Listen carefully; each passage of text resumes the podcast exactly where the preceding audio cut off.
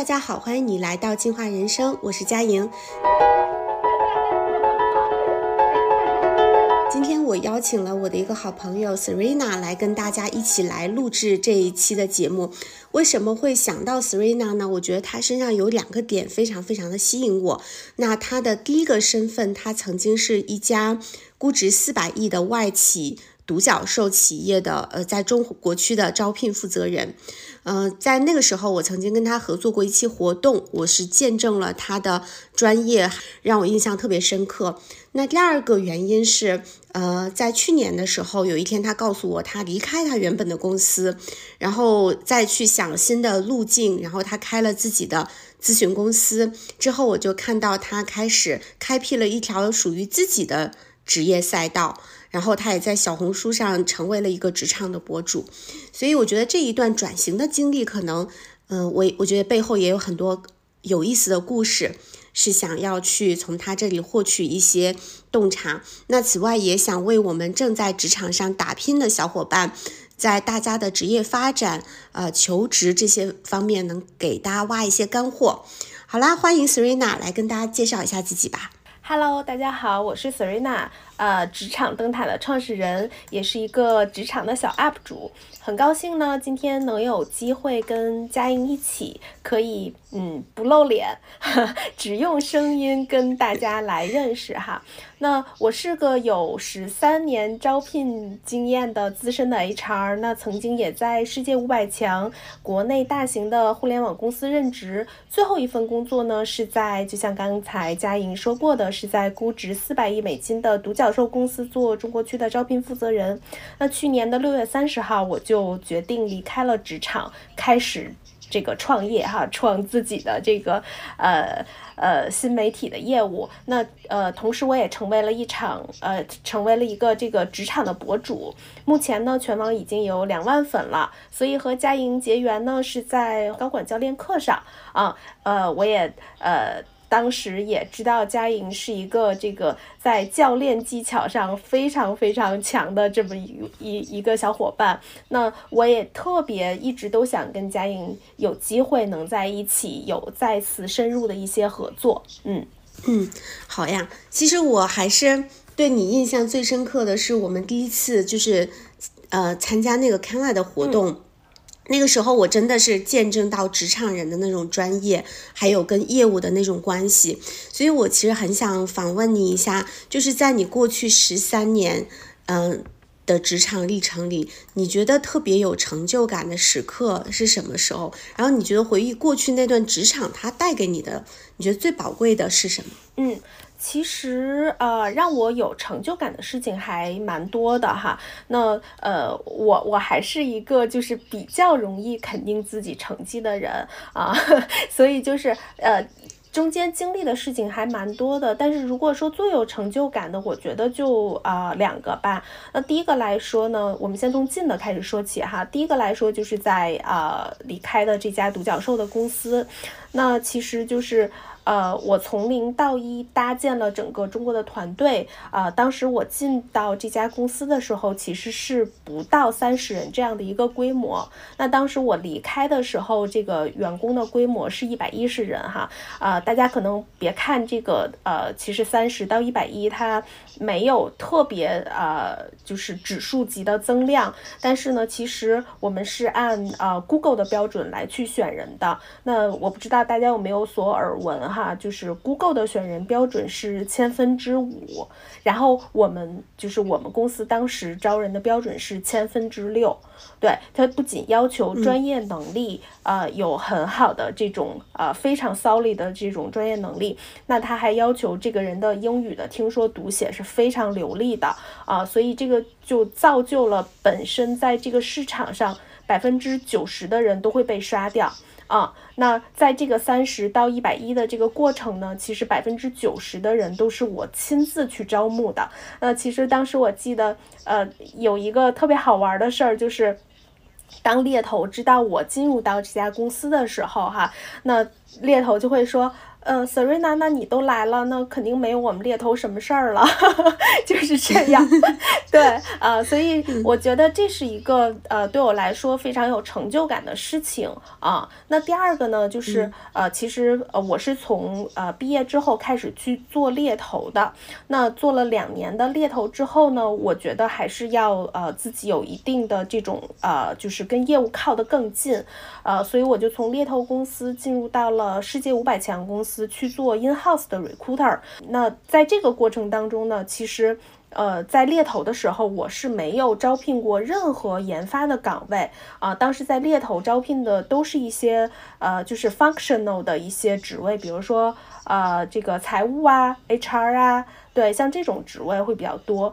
那到进入到这个世界五百强的这家公司之后，就是呃，我是独立的负责整个中国区的研发岗位的所有的招聘，啊，当时呃也是这个业务部门的呃 hire manager，就是说其实也是抱有一定的怀疑，说哎呀，我能不能在短时间之内很好的去帮助他们完成这个招聘的一呃任务。啊，嗯，但是很很好的就是我在进去不到一个月的时间，就获得了所有 team lead 的信任和好评，所以这件事情我当时觉得也是一件非常有成就感的事情。嗯，我想到我服务创业公司创始人比较多哈，他们是多么期待有一个这么厉害的 招聘的人能支持他们，因为很多公司的痛点都是在招人上，就招不到合适的人，招不到对的人。嗯，那你那个时候做的那么好，发生了什么让你就是突然就觉得说，哎，我我离开这家独角兽了？嗯，其实我听到那个消息都蛮惊讶的。对，呃，其实当时我离开的时候，挺多人就觉得说，哎，我为什么要离开这家公司？呃，一是我做到了中国区负责人这么一个呃职位，二呢就是呃在外界看来，这家公司是一家非常小而美的外企，我身上不仅有。呃，就是还不错的薪水，呃，我还有这个大量的期权，就是因为它要上市嘛，呃，所以就是在别人看来，我应该是在这家公司去躺平的，甚至说就是我应该呃就在这家公司一直干到就是呃没法再干的地步，我才会走。对，但当时其实有三点我觉得挺触动我的，就还是我我还是决定要离开。第一呢，就是说。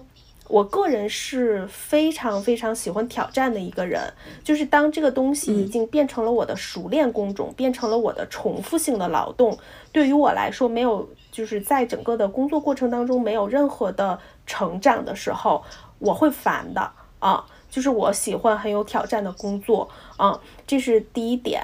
那第二点呢，就是说。嗯，如果大家在外企哈，大家应该会知道说，外企是没有什么自主权的，无论是在产品、在业务，其实都是 global 是 high quarter 去呃，就是有一定的自主权。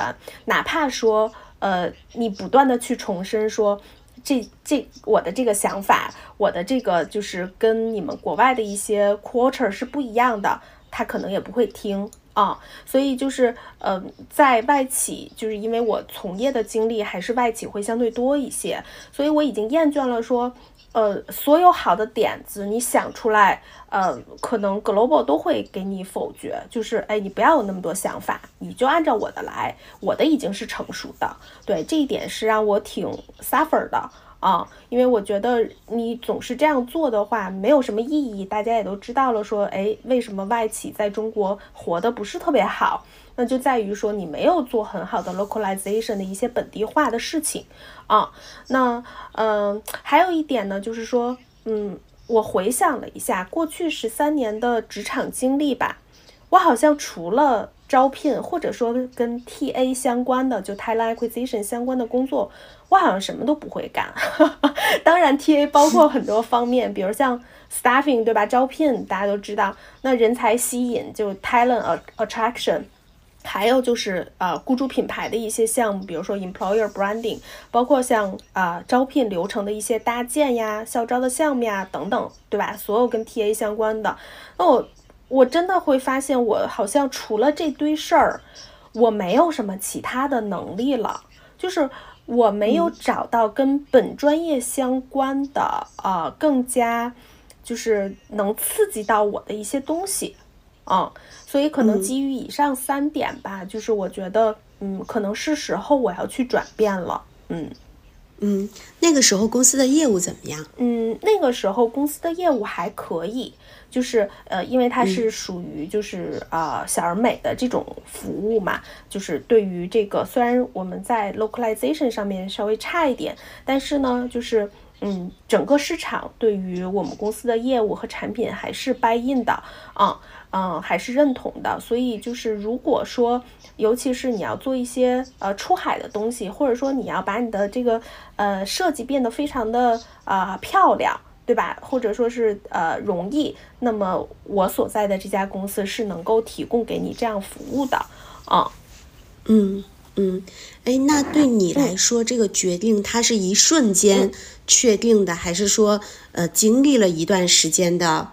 内心的挣扎，然后最终在某个节点上爆出来。嗯，我觉得会是经历过一段时间的挣扎的，因为我本身也是一个挺具有危机意识的人，因为我总是想着大家都在说，哎，三十五岁危机呀，对吧？当你跨过了到三十五岁的时候，你可能不是特别的好找工作了。嗯，那其实我也会想，那我除了招聘，我还能干什么？就是如果有一天。哪一个公司都不要我了，我怎么办？我有什么办法去谋生、去活下去？啊，呃，这个是我自己常想的一个问题。那第二个，呃，就是呃，刺激到我的，可能就是我学了高管教练之后，就是我总是觉得说，我要呃有第二曲线，我要有第二职业。那今后如果说我不能够在一家企业里面工作的话，我有什么办法？能够让我自己活得很好，哦，所以我必须要在某一个阶段就开始发展我的第二曲线，早做准备，因为不能等呃危机来了，我才会去想今后的事情要怎么办。那更多的应该是就是居安思危嘛，在没有危机来到的时候，你就应该想，哎，我有 Plan B、Plan C、Plan D，对吧？那你你当遇到危机的时候，你就会很坦然，嗯。嗯，那个时候在你决定要离开的时候，想好了接下来做什么，怎么做了吗？嗯，那个时候其实会有一点点雏形冒出来，就是说我好像，嗯，就跟大家所想的一样，就是我好像除了会招聘这事儿，也没有什么其他技能。对，但是我我有一点特别就是好的地方，就是说我就会想，我怎么样能很好的利用我的技能去做谋生。对，我会想这件事情，嗯，嗯，那你都经历过哪些尝试啊？然后最终是怎么选了这个赛道的？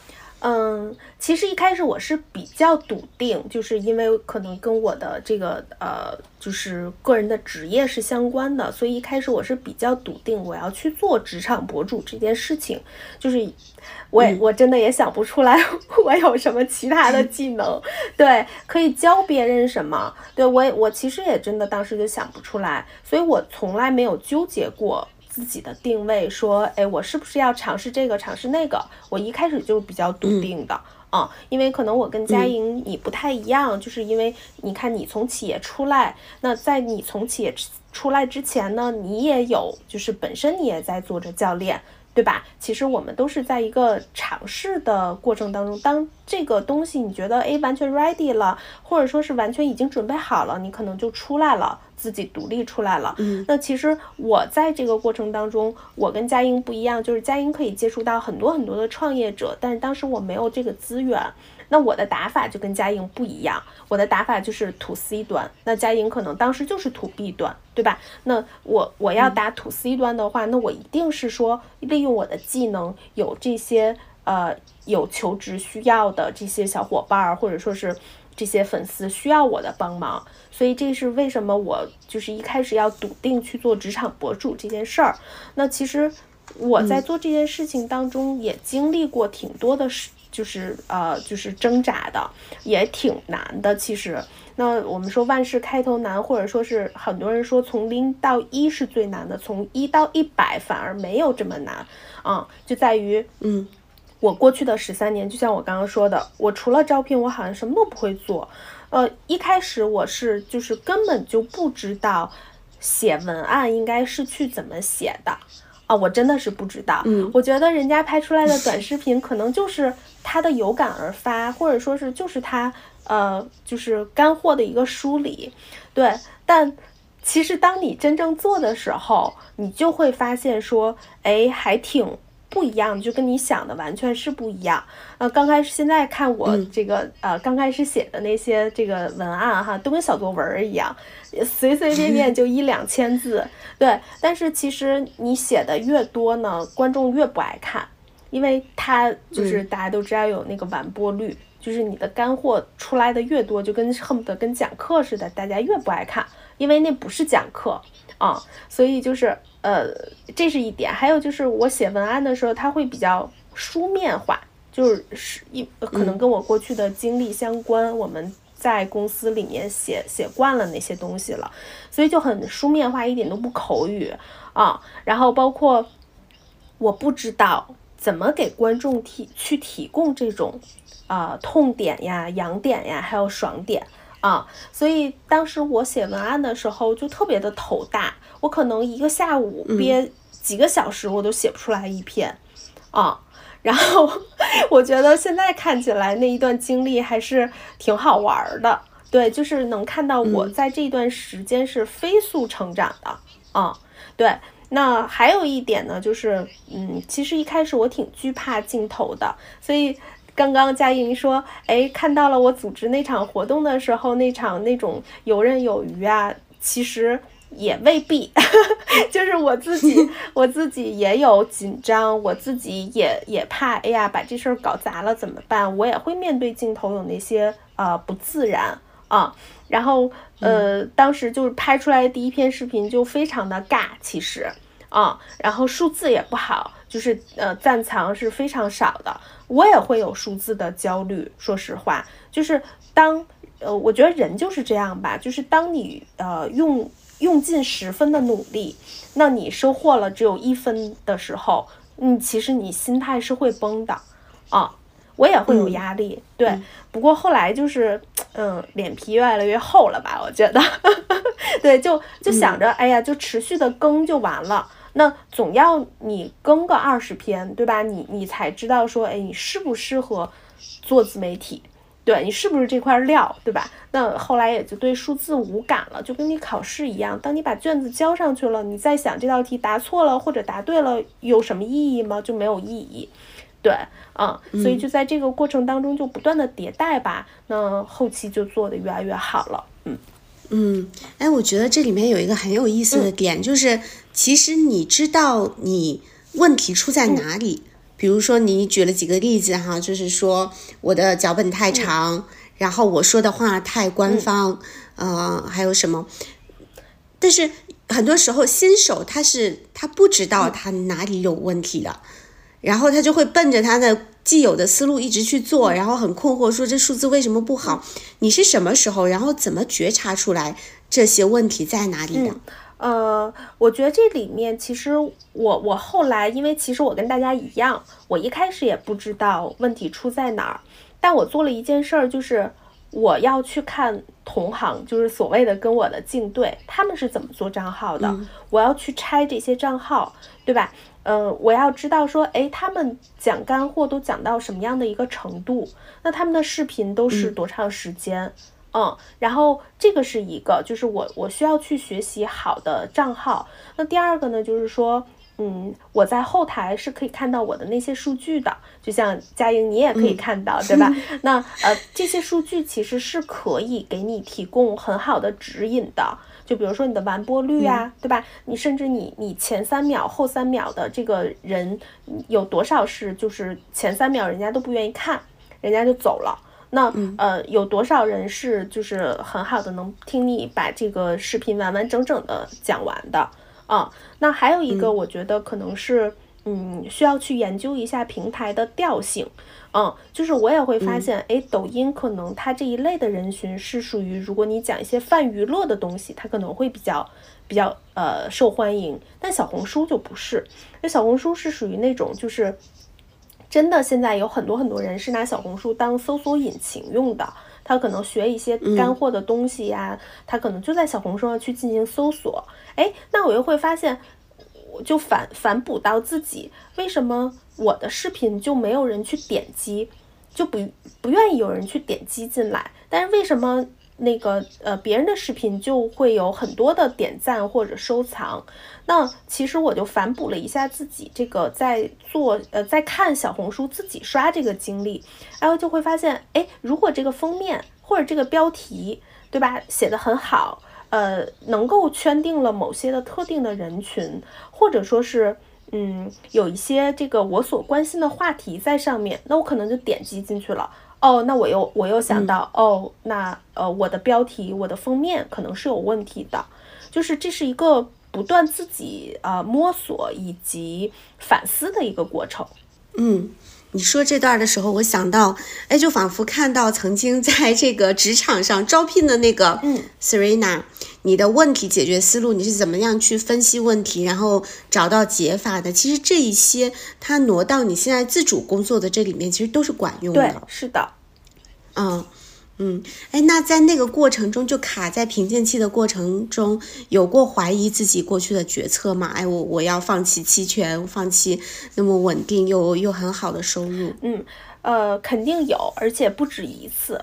我我可能有上百次想放弃 真的是这样。对，因为呃，说句现实一点的话，你做自媒体是为了什么？你不是用爱发电，对吧？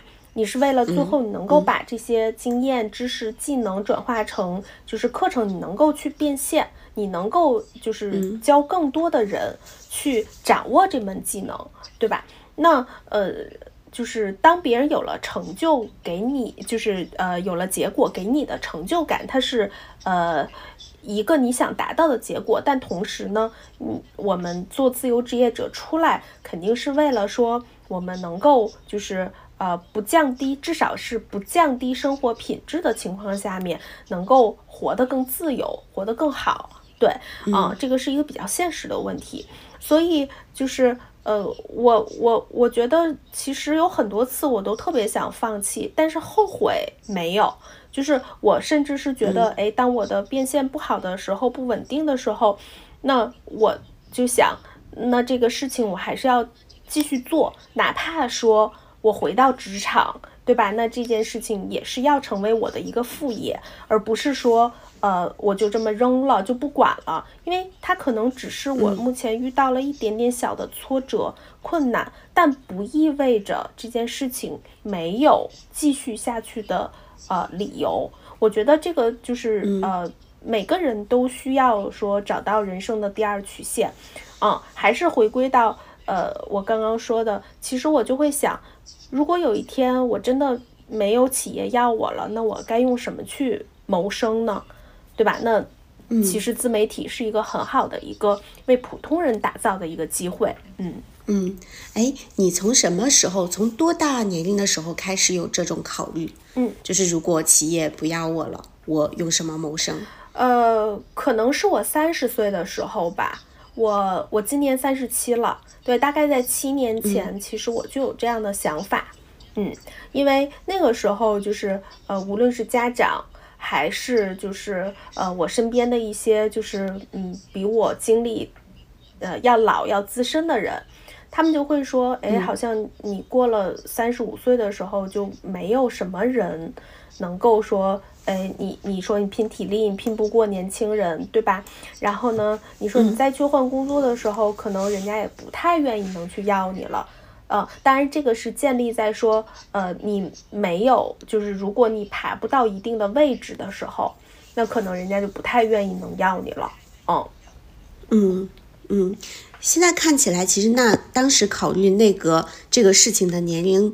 整整体在市面上还算早的，嗯，然后你的行动也也算早的，嗯，对，是的，嗯，呃，我觉得可能还是我我对于未来的一种不安吧，我我不太安于现状，对我总是想自己干一点事情，嗯，因为那个时候我觉得说，嗯，除了在企业上班，我一定一定要做点自己喜欢的事情，而这件事情是不受任何人约束的。嗯嗯嗯，都还没问过你，你的这个职场博主，你提供的服务是什么呀？你帮职场人干嘛？嗯，然后其实我这个服务呢，更多的是帮助大家去做一些职业生涯的规划，然后以及说，呃，大家在呃这个职场就求职的这个过程当中，呃，有一些困惑或者问题。嗯，其实大家是不知道这个底层的逻辑是什么样子的，啊，所以在呃我提供的这些服务当中，因为我过去的经验就是帮企业去招聘嘛，所以我非常非常的清楚说，哎，企业能够抛出一个职位的 JD，那他想要的是什么人，或者说是企业喜欢什么样的人，对吧？那这个时候我就能够教大家这些。无论是写简历啊，或者说是面试的一些技巧啊，对，相当于你换了一个服务对象，你把过去服务企业积累下来的经验转过头，然后去服务求职者，服务这些职场人，对，嗯。对我刚听到你说，就是现在这个时代，就是嗯，每个人都要打造自己的 IP，然后可以通过自媒体去帮助自己发展事业。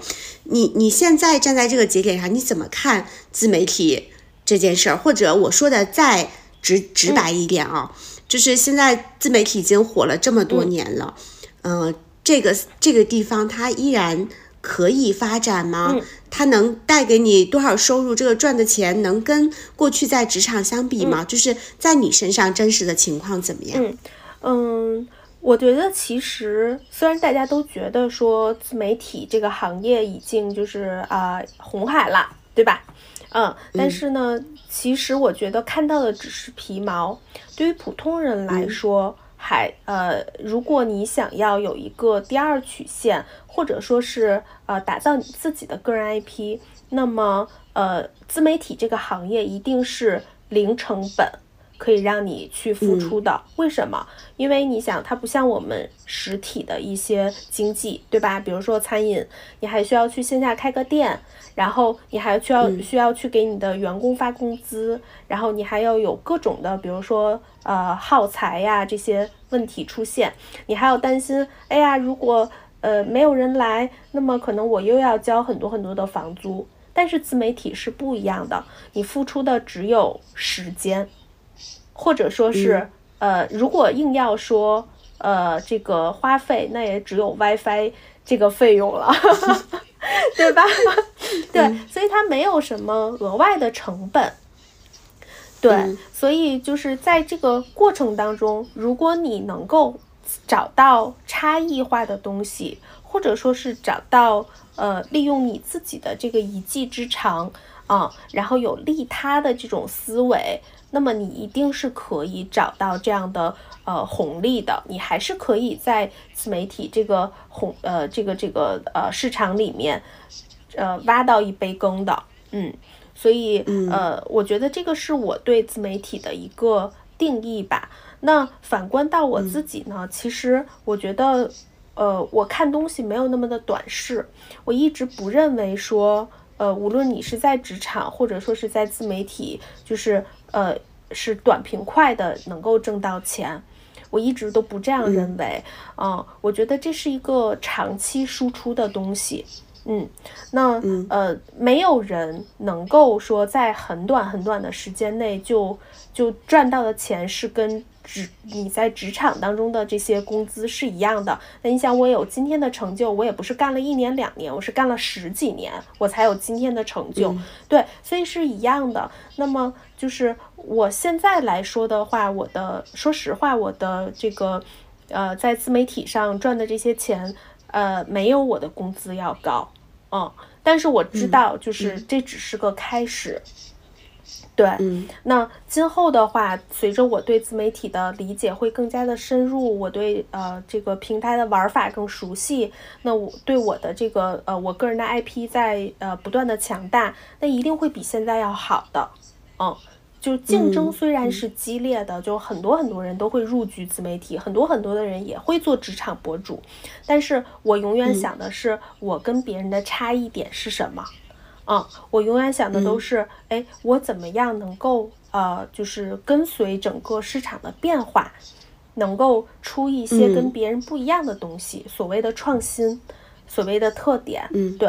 那呃，我觉得这是一个呃长期可以去做的事情。嗯嗯，哎，我在你身上其实看到两点，我觉得非常。嗯，闪光的点，第一个就是不管你曾经在那个做那个决策要离开的时候，还是你在遇到瓶颈的时候，就是虽然会遇到挫折和犹豫，但你内心里始终有一个声音是非常坚信我可以的。然后这个东西它会支持你很勇敢的往前迈步往前走。那第二个，我觉得你身上很大的一个特点是。嗯，你所说的我会去想，哪怕是在红海，但我会去想我跟别人不一样的点是什么，我可以创新的是什么，我可以满足这个市场上需求的是什么。好像一个是就是人身上的道，然后一个是我们外化于世界上的术，这两个点在你身上都有。可是我感觉很多人是卡在这其中的一个点上了，这个在你身上它是怎么样如此稳固？并且有力量的，就是它能呈现出来呢。嗯，呃，其实我觉得有两点还是蛮重要的。第一，就是当你犹豫的时候，当你遇到挫折的时候，你需要想一想，你做这件事情的初心是什么。这一点还是蛮重要的，因为如果没有初心的指引呢，可能很多时候你把方向走偏的时候，或者你遇到挫的时挫折的时候，你就会。自然而然的，你想放弃，那么其实我们看到的这个是表象，呃，回归到本质，就是你对这件事情有没有真正的那么热爱？热爱和爱好是不一样的，就热爱和喜欢是不一样的。你如果真正的爱这个事情，你也会为之付出很多很多的心血，嗯嗯。你不不会，就是你不会因为小小的挫折，你就轻而易举的去放弃它，嗯，所以我的初心，就比如说我在做呃这个职场灯塔这个品牌的时候，我是有初心的，我就是为了让更多的人找到呃很好的工作，嗯，因为我确实过去的十三年见见过太多的候选人，其实他他们真的很优秀很优秀，但是有时候，嗯。你知道，offer 一个人决定一个人要不要进入这家公司，嗯，很多时候不是 HR 能够决定的，更多的是业务部门起了至少百分之七八十的一个决定作用嘛，啊，但是其实有时候从我个人来判断，我是确定了某一些候选人，呃，比另外的候选人要好的，嗯，所以我见过，真的见过了太多，有的人他很优秀，但是他做的事情很多，他只是。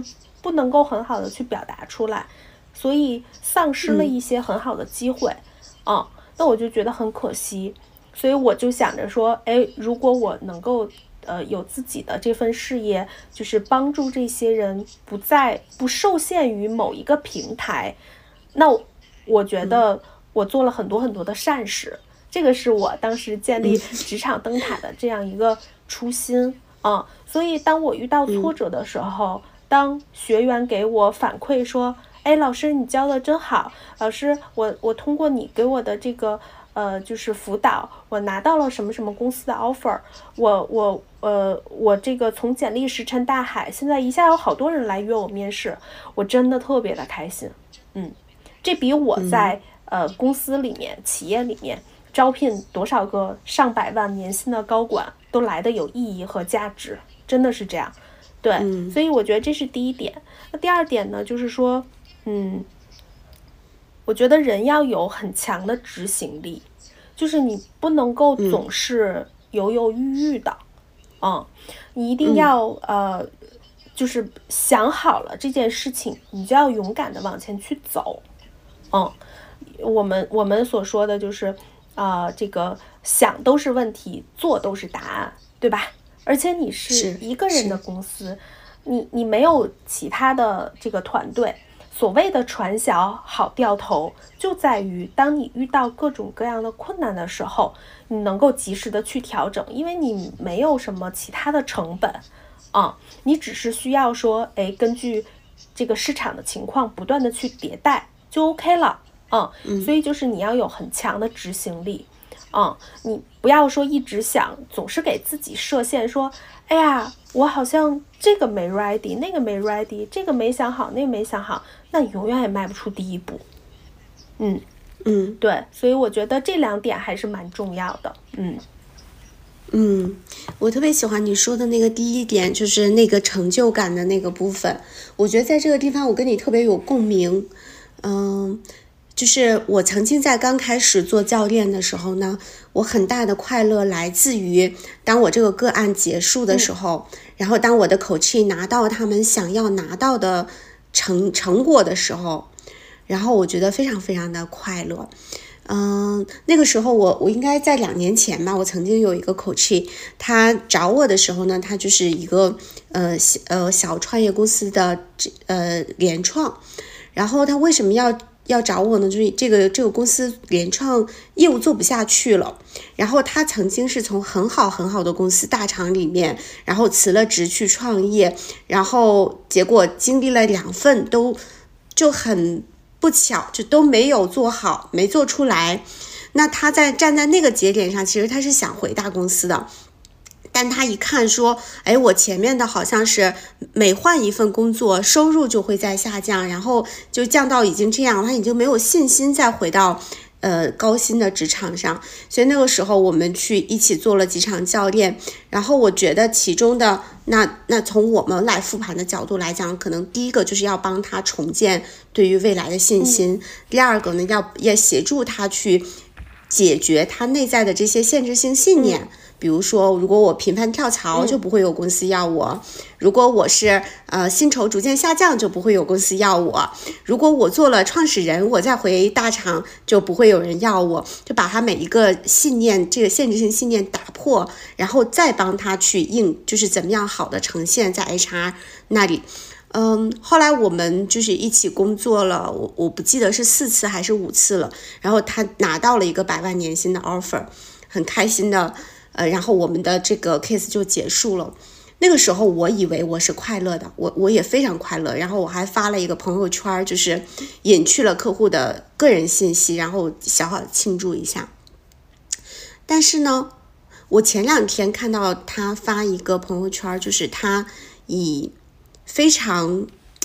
瞩目的一个形象，在他所在的领域去做了，就像一场发布会一样。然后他把那个照片拍下来，然后我看到那个在舞台上就星光熠熠的他，我就感觉那一刻的那个成就感，其实是远远超越当时我那个 case 结束的时候，远远超越。然后我在品味说这两种感觉有什么不同，就是第二种不同，第一种不同是哎。因为你做了这件事儿，然后你成了啊，你的客户成了，就是你成了嘛，然后这种开心。但第二个那一刻，就是我的感受是，你知道他可以离开你，他可以离开任何一个需要，就是所谓辅佐他的人，而他自己身上已经拥有了面对各种各样挑战的那种信心、能量、思维，然后。哎，那一刻的那种感受，就是我觉得太好了。所以我那天总结了一句话，我就觉得说，我们做教练的最大的开心，其实是在你的客户离开了你，而他依然，他甚至变得更强大，然后更绽放、更幸福的时候，那个时候才是最大的开心。对，是的，嗯嗯。然后，那我突然。就是有一个很很有趣的想法啊，就其实我们俩都是在不同的频道上、不同的渠道上在做呃自媒体。那可能我们最初做自媒体的初心也各自有不一样，这两个平台风格也不一样。嗯，你你怎么看？就是嗯，成了的人他有什么共性？然后不成的人有什么共性？嗯嗯嗯嗯，这是个好问题。嗯。让我想想啊，嗯，我觉得成的人，嗯，最重要的一点一定是坚持。嗯，他不太能，呃，就是他有的那身上的那种执着劲儿，或者说是坚持，呃，即使说是数字不好，即使说是遇到困难，他不会说，哎，轻易的就这么算了，放了。他一定是想尽一切办法说，哦，那既然有问题，我就去找根源去解决问题。嗯嗯，所以坚持肯定是我身上看，呃，就是我看到的这些人身上所具有的。嗯，然后我觉得第二点呢，就是他对市场一定是有敏锐度的。嗯，他知道说，哎，这个东西什么时候应该什么样的一个打法，它不是一成不变的。嗯嗯。所以在这个过程当中，可能他每天看起来，我们看起来好像他只是录了一个视频，他好像只是讲了一些东西，嗯，但实际上他一定是每一天都在刷他的对标的账号，他一定都是每天去学习好的东西，嗯，他一定是这样子的，嗯，那呃，我觉得这两点是我目前看到的，就是能做成的人一定是这样。嗯，那不成的人呢？就是我觉得，呃，身上有一点，就是他没有什么自己的想法，真的是这样。对，就是在做自媒体，我们会发现说，很多人会去洗稿。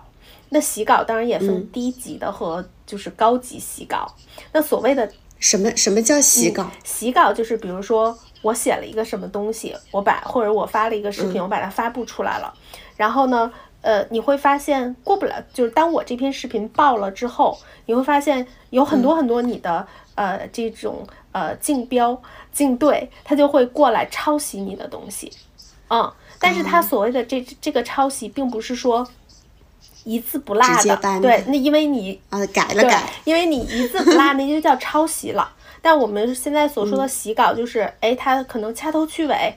然后把你的观点，比如你说了仨，他就说了俩，对，然后或者说是就是呃这个呃把你前面的三句话摘抄下来，后面三句话他就略过不讲，这就叫洗稿，这而且这叫低级的洗稿，对他没有什么自己的东西，啊，所以这种人你虽然看他短暂的可能他比你的粉丝数还要高，但他的变现一定不会是好的，因为。他没有办法形成自己的这种啊，这个这个提炼自己的知识模型出来。那呃，粉丝也不傻，粉丝就会看哦，我在这个人这儿刷到过，那你也说过，那第三个人粉丝就会说，那我为什么还要听你再叨叨一遍呢？对吧？这个是一点啊。然后还有就是，嗯，我觉得第二点做不成的人，就是他一定是不坚定的。我所谓的这个不坚定，就是今天想干这个，明天想干那个啊，他没有一条很基准的线，就是说，哎，我的能力就在这儿，我的优势就在这儿，我就奔着这儿走。他没有，他可能今天看到这个挣钱，说，哎，那我就今天做做这个吧。明天看那个又挣钱，说，那我再去做做那个吧。那其实你什么都做不出来。嗯，对。嗯，我还想补充一个，就是我觉得有的人也是太自我了。所以这个太自我呢，就是我也能看到，嗯，尤其是我们教练行业里的有些小伙伴，就是他说的东西太专业。因为这个我们这个行业是有专业壁垒的，你可能学然后做要好多年才能磨出来一个人。然后，但是磨出来之后吧，大家就好像容易陷入到一种惯性，就是都在说术语。然后都在讲那些仿佛只有这个圈里人听得懂的东西，然后他才觉得这个厉害，他还觉得这个是满足了我内心的很多呃期待，关于我的角色呀，关于我的什么。可是这个就距离大众的生活有点远。对，是的，嗯，然后就是大家没有办法，好像就竖了一个天梯在他和受众之间，那大家没有办法自己去找一个梯子。够到你的世界里。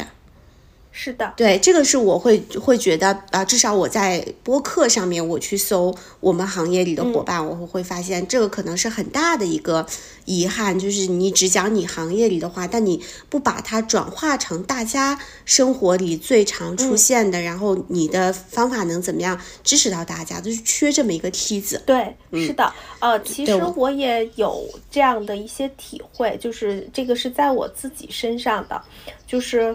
嗯，一开始我写出来的东西就会有点专业，因为我总是觉得说，呃，就是我说的是人话，为什么大家听不懂？其实，嗯，把知识深入浅出，它真的是一门技术，就不是所有人都可以做到这一点的。出其实最开始我也犯过这个毛病。呃，举个例子吧，就是我一直是认为哈，比如说在这些招聘渠道上去投简历，我一直认为大家是知道所有招聘渠道的，Boss 直聘对吧？猎聘 对吧？LinkedIn 我一直是知道的，拉钩，当然拉钩现在不行了。然后我一直也默认为大家知道说，哎，好像这个呃，不要用系统定制化的打招呼的术语去去给 HR 去发这些东西，但。我真的不知道，大家是不知道的，这个就是所谓的信息差。我真的不知道，大家不知道。就当这些学员来找我的时候，我问他们，我说你们都在什么地方投简历？哦，我只在猎聘，我只在 Boss。所以我当时就傻了，我说怎么会有有学员在二零二三年告诉我，他只知道其中的一个或两个招聘渠道，其他的都不知道。他不知道内推怎么样去跟人打招呼，他不知道。对，所以这个就是我我我和就是嗯这个学员之间的一些信息的壁垒，或者说是我默认为人家是知道的，但其实人家是不知道的。嗯嗯，所以我们得主动去发现和打破那个信息差，给给你要触达的人把这梯子搭起来才行。对，嗯，那大家找你的时候，他们都经常因为什么事儿找你呀？通常就呃三种，第一个呢就是呃职业生涯的规划，因为人走到一定的这个呃阶段，他会茫然的，他不知道要去怎么走。嗯，那第二个呢就是有一些职业方向的转型，呃，可能我接到的学员会说，哎呀，老师，我不想再干行政的工作了，可是我不知道做什么哦。然后第三个呢就是关于一些求职上面的问题，比如说我的简历石沉大海呀。面试我总是一轮就挂呀，对，就像这种问题都会找到我，嗯嗯，好呀，哎，那正好我们那个听友群里同学们问了好多的问题啊，我就逐个的来。请 Serena 帮我们支下招。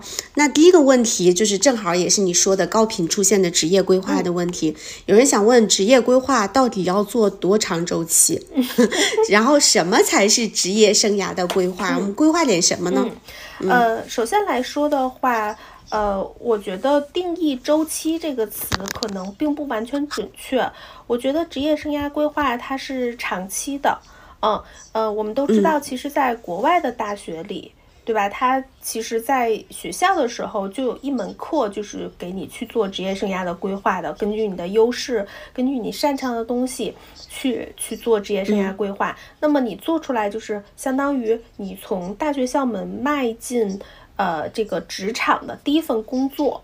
嗯，你可能就就就是确定了，并不一定说，哎，你的所学的专业和你的工作是要紧密相连的。那可能完全都不是那个样子，对。但是，呃，这个在国内的学校，其实这一部分是缺失的啊，呃，那我觉得，如果硬要说职业生涯的第一步呢，其实是应该在学校里完成的。那第二步应该是你在工作了这个两两三年之后，那你可能又要去做新的职业规划，因为当你迈入职场了之后呢，你会在这个。呃，做的工作过程当中，你会想，哎呀，这个工作适不适合我呀？有哪些是我特别不愿意做的？有哪些是我做了之后我特别兴奋的、特别有成就感的？啊，那以后我是不是还要往这个专业继续去发展、去走下去？啊，那可能这个是又是一个阶段，啊，然后我觉得其实做呃科学的去做职业规划呢，就是要呃。基本上隔个两三年，你就要去梳理一下，而不是说我我大学做了，我以后就不需要做，不是那个样子的啊。那在我的学院当中呢，我会发现他们多是集中在差不多将近三十岁的时候，会有职业转型的一些需要。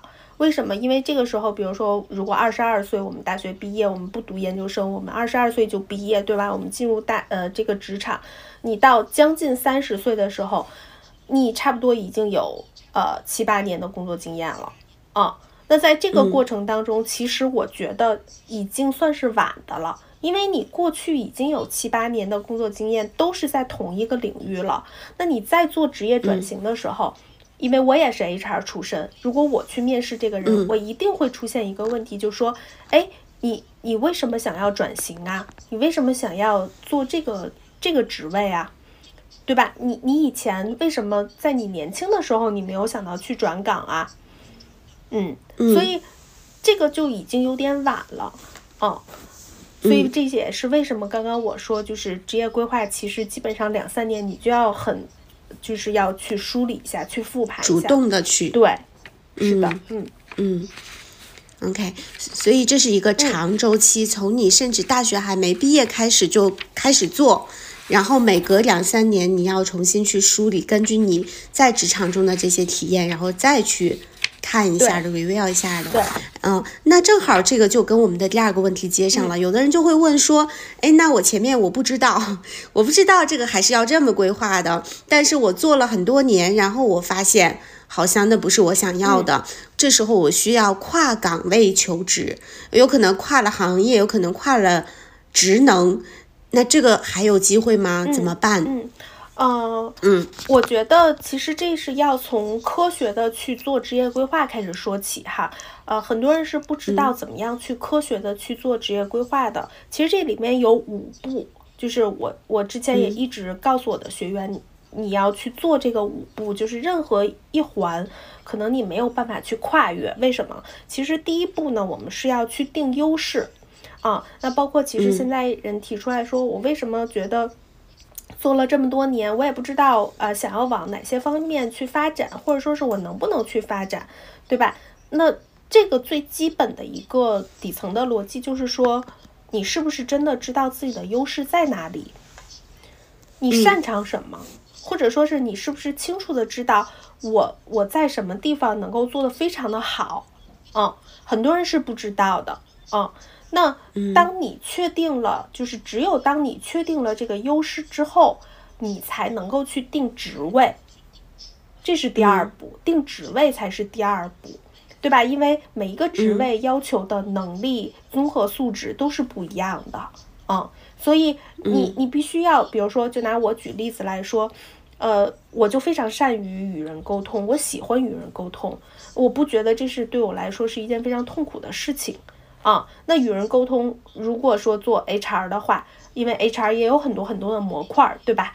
那做对于招聘来讲，就是这是一个必备的基本素质，这是这是我的优势，那我可以利用我的优势去选择我的职位。嗯嗯，那再往下是什么？再往下就是说定行业，啊，这是第三步。那你有了职位之后，你都是做 HR，对吧？你都是做招聘，那么。你在什么样的行业里面去做呢？比如说我们医药行业，然后呃 IT 行业、互联网行业这种所有市面上你能够见到的行业，其实它都会有类似的一些呃门槛的。怎么讲？就比如说你会发现医药公司的 HR，他在招聘 HR 的时候，他一定会有一条写在职位 JD 上，就是哎在医药行业有资源。为什么？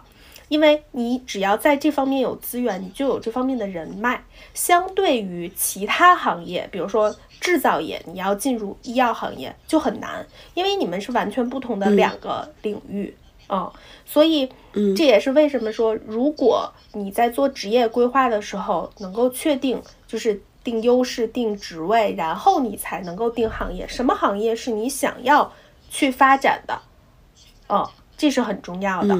然后我们才能够来到第四步，就是定公司，对吧？那公司的类型有很多种，你是想往外企去发展，还是 local 的这种民营的公司？你还是要往创业公司去发展？那每一个公司公司的性质不同，那你还有规模，你是要去一个大公司当一颗螺丝钉，你还是想去一个小公司全面野蛮生长？那这也是不一样的。嗯啊，那。嗯，把这些定下来，前面的四步全部都走完，才会来到最后一步，就是定路径。对，所谓的定路径，就是，哎，我应该去怎么走，我应该去怎么去做转型，对吧？这个呃，我到底是能够呃，这个有一些可可迁移、可复制的经验直接拿来用，那我可能就直接往 A 路径去走了。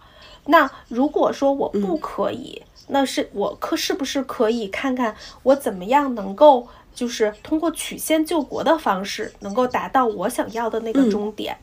啊，所以首先来说，我们要科学的去制定我们的职业规划，这是第一。第二呢，就是。呃，如果说你有牵扯到转型的这个呃诉求，我们可能要全面的去看一下你过去的经历有没有能够呃可迁移、可复制的这些经验是能够应用于呃你要转型的那个呃职位上面的。嗯，我觉得这一点是挺重要的，因为如果你没有，你说我八竿子都打不着，那么也要看你的年龄。就是如果你是一个刚入职场没有特别久的，我觉得说得过去。就是 HR 会说，哎呀，可能我这个岗位和你原来的岗位虽然没有那么的相关，但是你的学习能力很强，但是你的这个呃可培养的这种能力很好，那我可能就呃 offer 你了。对吧？但是如果说你已经有很长一段时间，比如说七年、八年，甚至十年以上的工作经验，你要想转行，又没有可迁移、可复制的经验，非常困难，真的非常非常困难，这是很现实的问题。嗯嗯，所以其实这里面是两个关键的环节，第一个关键环节是要把自己的需求想清楚，就是通过这五步。尤其是前面的四步，你真正的要锚定的，你你跨岗位求职，你是去什么样的行业、什么样的公司、什么样的职位上，这跟你的优势是什么关联？你把这个想清楚之后，那个路径其实大概就出来了，就是就着你想去的，然后你身上有的，最大化的给 HR 构建一些他要你的理由。对，是的，把这个部分做大啊。对，那我很想再帮忙追问一下啊，就是怎么定优势？我们怎么样知道自己的优势？都有哪些途径呢？呃，我觉得首先你要善于去呃问反馈，这个反馈可能来源于你的家人的朋友，然后呃你的上级，甚至你的同事啊。那可能在这个过程当中，你就问他们一个问题，说：“哎，你对我的印象是什么？你觉得我平时做工作的过程当中，我哪方面做得好，对吧？你觉得就是呃，我有什么样的一些优势？那如果是跟你一些很亲密的人呢，其实他们会说出来一二三，啊，然后这个是最简单、最直接的一种方法。那。第二个方法呢，就是要去做一些专业的测评。那我说的这种测评，并不是市面上你能够免费得到的，比如说，呃，MBTI 呀，或者一些非常 呃，就是阉割版的一些测评。我不是说那些测评不好，只不过这些测评测出来的东西很有限，嗯，它可能并不全面。那这个时候你测出来的拿的这些。这个呃测评的结果可能并不能够真正的帮助你。那如果你想得到一些就是非常专业的测评，那可能你还是需要花一些钱去做一些专业的测评的啊。那它能够很好的看出你的优势，然后你的不足，对吧？可能甚至它都能够洞察出一些你自己都不知道灵魂深处的东西啊。举个例子就是。嗯，我的一个学员，我给他做那个就是十五 FQ 加的测评，然后就是大五人格的测评，然后他是他说，呃，他说我之前一直在纠结，说自己要不要去应聘这个飞行员，然后呃，当时应聘也没有应聘上，然后后来他做了这个测评之后呢，呃，测评结果是显示他是。非常非常不愿意去按这种流程的东西去操作的啊，但我们知道飞行员是一定要按流程去操作一些东西的啊，所以他就说：“哎，Serena，我觉得我很我就很释然了，就是这个问题一直困扰着我，但我没想到是通过一个测评，它能够让我释然了。”嗯。嗯，对，好。所以大家去要一点反馈，然后如果你真的在考虑这些问题，去做专业的测评，帮助自己更加深度的洞察自己。对，呃，那我们第三个问题其实看到，我觉得也很有意思啊。他说，如果我看到我这个岗位现在的天花板很低，嗯，呃，但是同时呢，我这个岗位又能不断接触新东西，那我应该怎么办？所以看起来他在这个岗位的优势跟劣势之间摇摆不定。你有什么建议可以给他吗？嗯，我觉得首先，呃呃，自己要想清楚一个问题，就是你想要什么。嗯，这一点很重要，就是你到底是想要这个，就是呃更全面的一些发展，对吧？你还是想要一个，就是呃呃，我们说这个高的职，就是职位。对，这个其实呃，根据你自己这个选择的不同，可能路径就不一样。那如果你说你想要全面发展，你不是很 care 说，哎，我我是不是能够到达一个更高的职位？那我觉得可能，呃，同时这份工作你又做得很快乐，对吧？那我觉得就。可能不需要去做什么转型，对。但如果你说我我就是想寻求一个高的职位，不管你是想要高的职位是出于什么原因，是金钱也好，或者其他也好，对吧？那我觉得可能适度的你要去转一转型了，对。因为就像我刚刚说的，你你这个工作年限越久，你可能转行啊、转型啊就越不容易，嗯嗯。哦，那下一个问题，我觉得跟这个也非常类似。下一个是说，如果我过去主要是做专家方向的，然后我对管理也没有兴趣，那我跳槽之后是不是就不能当总监？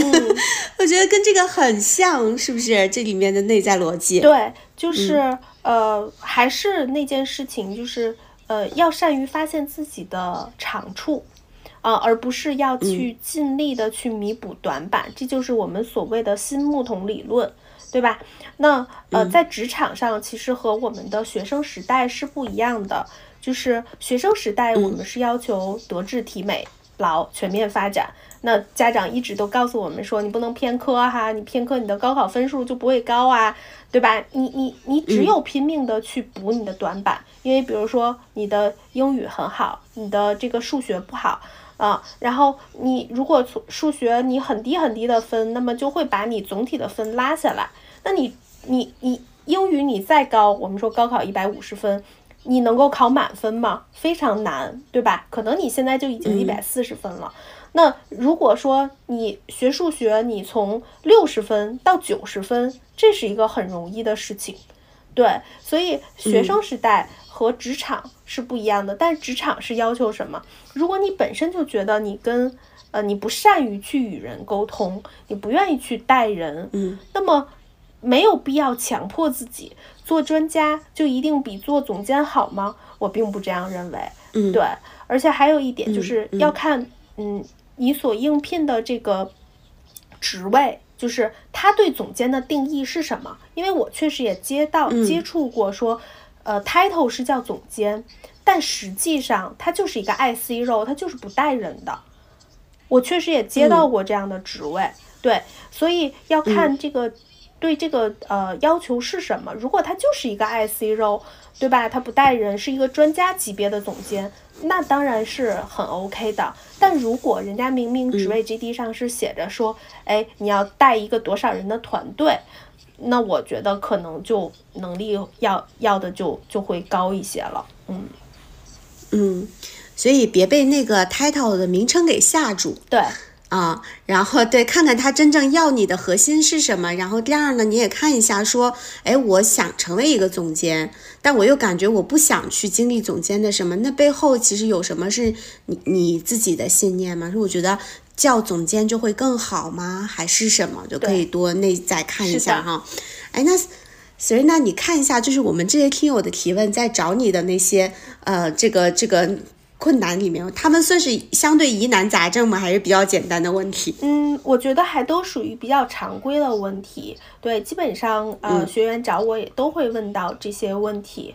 对，其实我觉得学了教练最大的好处就是 我能够能够站在阳台的视角去帮他们剥离一些东西。嗯，就是可能你所认为的问题，因为你处在这个事情当中，你并不会认为。啊，就是，嗯，它有一些外在的东西或者一些本质，可能你真的没有看到。对，但我是一个旁观者，而且我又是站在就是呃一个阳台视角，就能够发现更多的本质的问题。我就会告诉我的学员说，哎，你看到的，你你所看到的问题可能是这个，但其实根本就不是啊。就像之前我在做自己的复盘，就说，哎，为什么我我不能做到日更？你知道有的博主很厉害，他能做到日更，我不行。我甚至一周一，如果我出三篇视频，我就觉得我累得不行，我更不下去。那我就会找我，我表象是说我时间不够用，这只是一个表象，但实际上本质我要是找出来说哪一些工作是非常非常耗费我的时间和精力的，我要去做这个复盘。当我像剥洋葱一样一层一层的把它剥开的时候，我就找到答案了。嗯。嗯，那我也做一个客户语境的语言转化。这个阳台视角是什么呢？就是其实就是。用一句中国的古诗叫“不识庐山庐山真面目，只缘身在此山中”。当你现在这个问题的时候，就是你正在山里，而阳台视角就仿佛是站在另一个山的高山顶上去看你现在这个问题，他可能能看到更广阔的画面啊，他可能能看到更多。那另外其实也有一个视角，就是不只是你在现在事儿上，而是你背后有什么正在阻碍着你，你背后有什么一些潜在的要保护你的东西。西这些也是值得被发现一下的，但它有可能不是基于自己的慢慢的探索，因为你可能他在你的盲区，你就永远探不明白。这个时候你就需要一些关键的反馈啊，别人看到的，也许一下子哎，那个那个天花板就破了。嗯嗯，对对，所以你看佳莹就是。为什么我跟你之间对话，咱俩就不自觉的我会用一些专业术语 带出来，就是因为我我我我我知道佳英你是懂的什么是阳台视角，所以这就是刚刚咱俩说的。但如果说我面对的对象不是你，是从来没有学过教练的这个呃一些听众，我可能就不会说出阳台视角。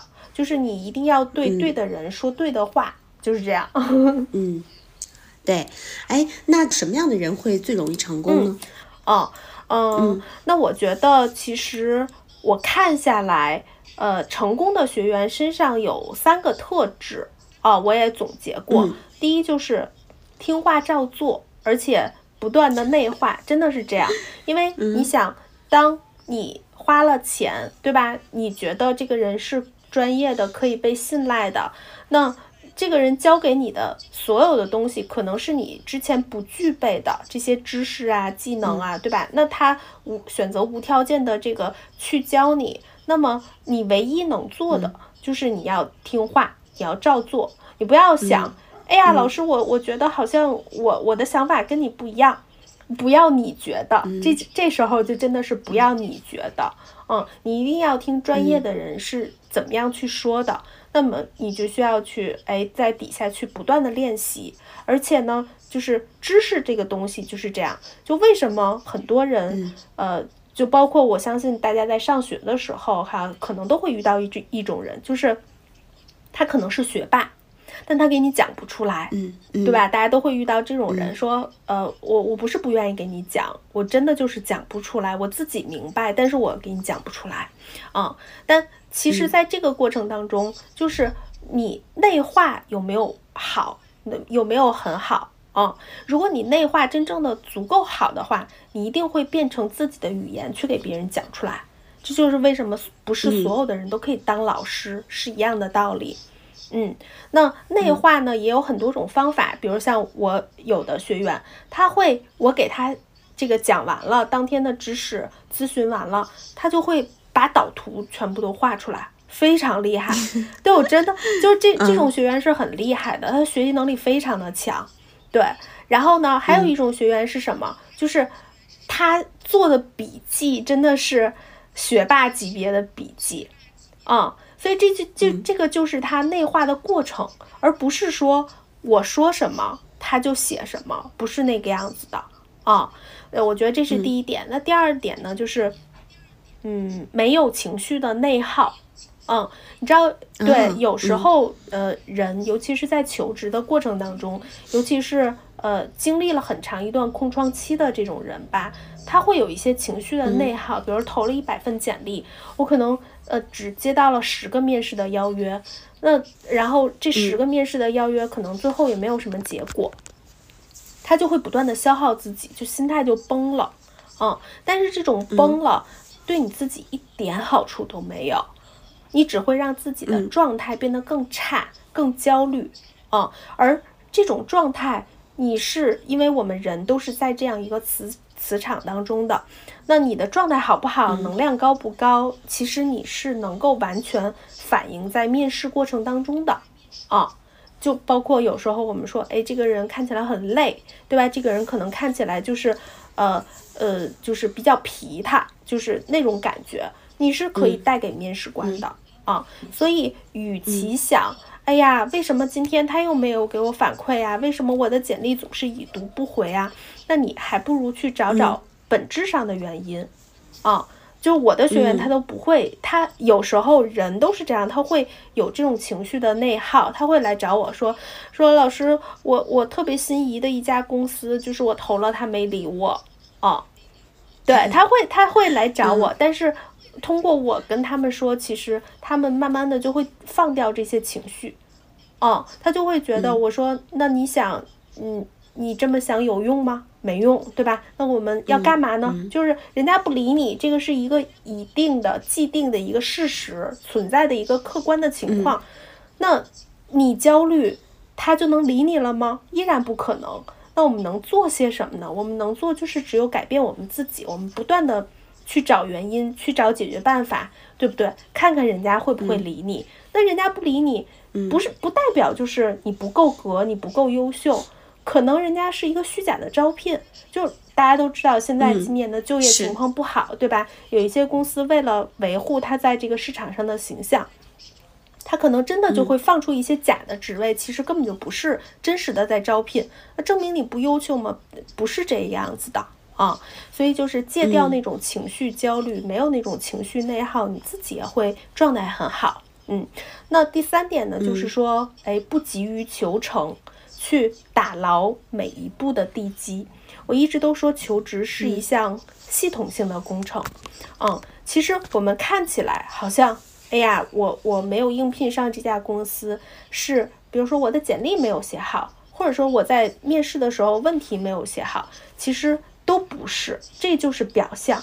嗯，那其实求职它就是一个，就是一层摞一层的这种打地基的过程。那简历不用说，对吧？简历就是，呃，你盖这个楼的一个地基，最基本最基本的地基了，就是敲门砖。你没有这个好的简历，人家都不会给你面试的机会，对吧？那么。你你好不容易有了这个机会，你再去呃回答面试问题的时候，你是不是有一些技巧？那你回答的是不是在人家的点子上？啊，那这个这个在人家的点儿上又从哪儿来呢？就是你拆拆解这个职位 JD 的时候，你是不是拆解到足够细致的地步？嗯，但这个拆 JD 呢，又是甚至比在写简历还要靠前。啊，所以它就是一层一层呃叠着来的。你如果说你特别想，有人会经常来问我说，老师，我想一个月我就能拿到 offer，或者说是我上了你的这个课，我就能一定怎么怎么样吗？我说这个保证我给不了你。就是找工作，它就是一项工作。其实啊，如果你特别的急于求成，往往事情不会像你。想的那样能够拿到一个非常好的一个呃效果啊！当你把地基一层一层的全部都打牢，那么其实到最后你会发现，你你不慌。首先你面试的时候你就不慌了。那第二点就是说，哎，就是你会是游刃有余的一个过程，因为你每一步都很扎实，这个楼你不会塌。要不然的话，你就会发现突然走到某一。某某一层了，这个楼就又塌了，你又要重新回来打基础，那样的话就是效率会非常低的，而且效果也不好。嗯。嗯，听起来其实这三点他们彼此之间都有关联，就是所谓这个行动不了，就是听话照做，这讲的是一个行动力嘛，行动不了背后和情绪往往就是相关的，然后情绪跟急于求成就又是相关的。所以这里面如果解决了你的那个情绪层面，你真正在焦虑的是什么？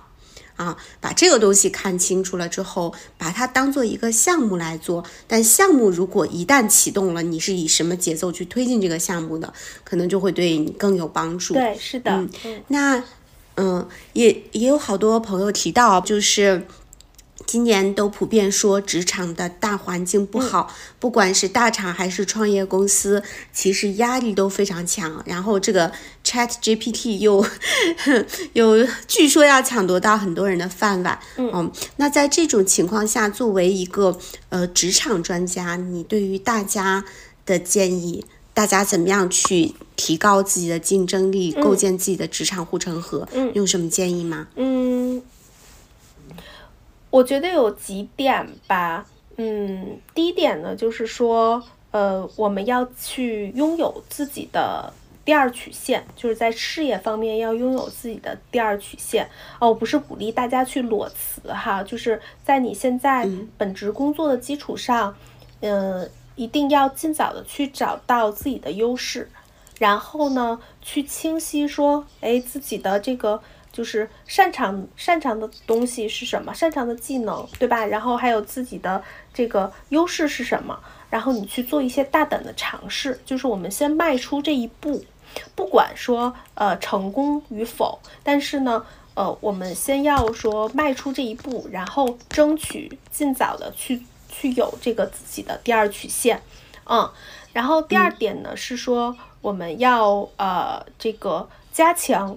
与人沟通的能力，嗯，因为就是呃，我相信大家也都看过很多就是 ChatGPT 相关的一些资料或者信息了哈。那 AI 现在最不能够取代人的，可能就是跟人的这种互通的能力。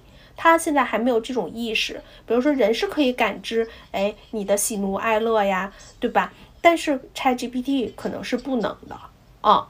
所以就是我们现在就要开始练着说，加强自己与人沟通的这种能力啊。那可能短时间之内是不太会被取代的。比如说心理咨询师，对吧？那他为什么短时间之内不会被取代？就是因为 AI 不具备这种，因为它有共情的能力，但 AI 不具备。嗯。那第三个呢，就是说，嗯，我们要锻炼自己的这种创新的能力。你需要有自己的观点啊，呃，都说哈，为 AI 可以写文案了。其实我自己也试过，就是用 ChatGPT 写过啊。但是他现在写那种卖货的文案是绝对 OK 的，而且比你自己写出来的要好。对，但是像一些干货类的文案，就它还是不行，它只能提供给你框架啊。但是你怎么样能够呃让自己的这种。呃，知识的输出能够变成一种很新的东西，甚至说你提炼知识模型，就比如像我做的每一天每一篇视频，可能我都是有知识模型提炼出来的。那这一点 AI 是做不到的，这个就是创新力啊。那还有一点呢，就是说，嗯，你要有这种批判性思维的能力，就是呃，很多时候我们都说，呃，AI 有时候就是，尤其是 ChatGPT 发展到今天，我们就说。不联不联网的情况下，它就是在一本正经的胡说八道，对吧？所以你要有分辨对与错的这种能力，不是说 AI 说的就一定是对的啊。那最后一点呢，我觉得就是要尽早的去建立自己的护城河吧。嗯，就是你要有差异化，不管你在职场也好，你你这个创业也好，那你一定要找到这种呃差异化，你要去细分。你要知道，说我专注的这一波人，我的目标的用户，我的目标的客户，这一群人是什么样子的？啊，那如果现在因为自媒体已经是红海了，如果你想往自媒体做，你一定是哦，我往这个赛道去做。那么这个赛道里面，我瞄准的是哪一类精准的人群？啊，如果你能够有这个差异化。呃，建立起自己的这个护城河，你在这一个细分的领域，你能够就是做到这个呃非常呃顶尖的这种水平，你是不可能被轻易取代的。嗯嗯，这也让我想到有一次我跟我的一些呃伙伴们，我们在探讨说，呃，意识进化和 Chat GPT。的关系啊，ChatGPT 带来的这个关于人类意识进化的挑战。那当时我们其实就有两种声音啊，然后一种声音其实是会担忧啊，担忧这个 ChatGPT 它 AI 不断的进化会带给人什么风险嘛？然后另外一种声音呢，就是说，哎，这个有可能是人类意识发展的一个新机会。因为我们知道，人类的潜意识其实可被开发，已经被开发出来的，也就是沧海一粟，很少很少，哦，所以也鼓励大家不要把目光全放到风险上，转移一部分去看看机会在哪儿，在自己身上的机会在哪儿，呃，也不要把目光都放到 ChatGPT 的进化上，我们也可以看看人。可以进化的那些部分是什么？那如果我们能够在这样的这个轨道上运行，可能它对我们而言就是一种我们不断的去发现和进化自己的机会。嗯嗯，本期的节目就快结束了，Serena 还有什么想要跟大家说的吗？嗯，呃。嗯，首先还是特别谢谢佳莹今天能让我跟这种就是以这种方式跟大家去认识哈，嗯，那我觉得其实，呃，我想跟大家说的就是，嗯，勇敢的跨出你们想要做的那个第一步，啊，我觉得这可能是我，呃，从去年，呃，辞职，呃，自己创业走到今天，嗯。觉得能够送给大家的第一句话就是勇敢的去跨出这一步啊。那呃，当然这其中会遇到非常非常多的挫折与困难啊。但是就像我之前在节目当中跟大家说过的，当你遇到挫折和困难的时候，想想初心啊，那可能这个时候你就不会轻易的去呃放弃。嗯，然后那还有一点呢，就是。嗯，呃，想都是问题，做都是答案。嗯，所以呃，在整个做的过程当中，其实嗯，你能够发现很多很多解题的办法啊。那个时候你就会觉得，呃，没有什么东西就不像你想象当中的，你面前所有的一切都是各种阻碍啊。其实你一定一定会找到解决办法的。嗯。嗯，好，谢谢苏瑞娜今天来跟我们一起做这期对谈哈。因为时间的关系，我们听友群的所有的那个问题我们不能一一回答，但我们挑了一些就是最。最关键的问题，那如果你还有特别想有问题想要请教 Serena 的话，也可以在我们这期节目下面去留言评论，然后我会邀请我们这个美丽的嘉宾来帮助我们去回应一些问题。也欢迎你在单集的介绍这里去找到我们听友群的加入方式，加入到我们听友群，Serena 也在里面。好，谢谢你的收听，我们一起跟大家说拜拜吧。好，谢谢大家，拜拜。